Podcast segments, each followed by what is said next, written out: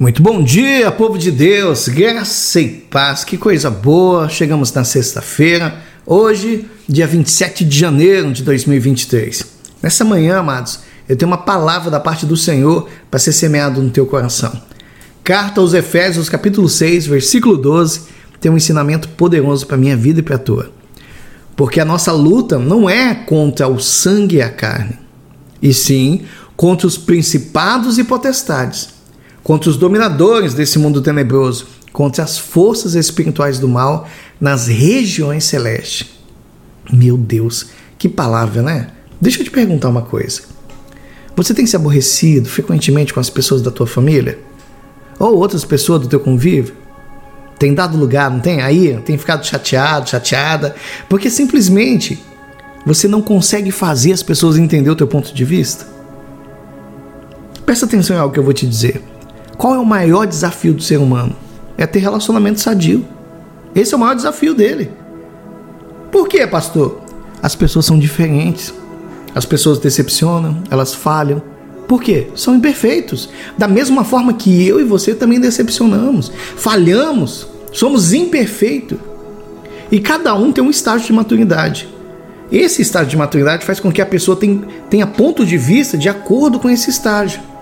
Por isso que tem esse descompasso todo. E o que, que a Bíblia está dizendo? A Bíblia está dizendo que eu não posso lutar contra as pessoas. Porque quando eu vou contra as pessoas, simplesmente eu não vou convencer elas de nada. Só vou gerar mágoa, ressentimento, vai gerar um monte de briga, vai causar um prejuízo para todo mundo que está envolvido. Todos, sem exceção, sofrem influência espiritual. E muitas vezes uma pessoa agindo de determinada forma, porque existe uma opressão espiritual maligna sobre a vida dela. Você mesmo já viu muita situação falando, como é que essa pessoa age dessa forma? Como é que ele faz isso? Como é que ele tem essa atitude? Ela não tem a mínima ideia, a dimensão do mal que ela está causando para quem quer que seja. Ela está sendo influenciada por isso.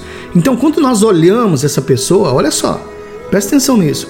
Quando nós olhamos para ela como Deus vê, fica mais fácil da gente amar ela. Porque mesmo que naquele momento ali, aquela pessoa não esteja correspondendo com a tua expectativa. Está na hora da gente parar de lutar contra as pessoas.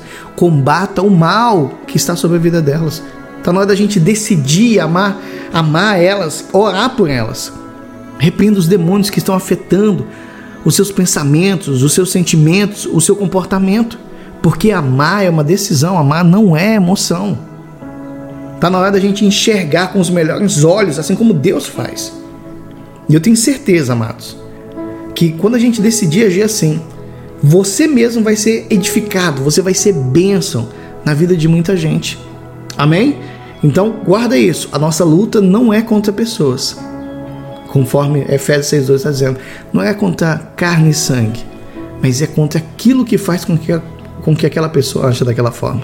Amém? Vamos orar? Feche seus olhos por um instante, aí mesmo onde você está.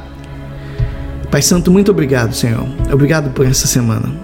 Obrigado por nos guardar, por nos alimentar, por trazer saúde sobre a nossa vida, sobre a vida da nossa família. Senhor, a partir de hoje, juntamente com esse homem, essa mulher que está orando comigo, nós queremos enxergar as pessoas como o Senhor vê, com os teus olhos, Pai. Eu não quero mais me ressentir com elas, eu, eu não quero mais ficar alimentando qualquer sentimento contrário ao teu amor, Senhor. Eu quero ser uma bênção na vida daqueles que eu preciso ser intercessor sobre a vida daqueles que estão oprimidos. Eu quero ser bênção na vida dessas pessoas. E me ajuda, Pai, a agir de forma madura conforme a tua palavra. Nós declaramos, Senhor, nessa manhã, em nome do Senhor Jesus.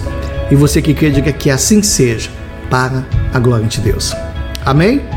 Conselho para a tua vida hoje. A nossa luta não é contra carne e sangue, mas contra principados e potestades. Às vezes você está chateadinho, o coração está magoado, mas essa palavra vem para te dizer: olhe essa pessoa com os olhos de Deus. Deus abençoe a todos, um ótimo fim de semana. Na segunda-feira nós estaremos aqui, se assim Papai do Céu nos permitir. Fiquem todos com Deus.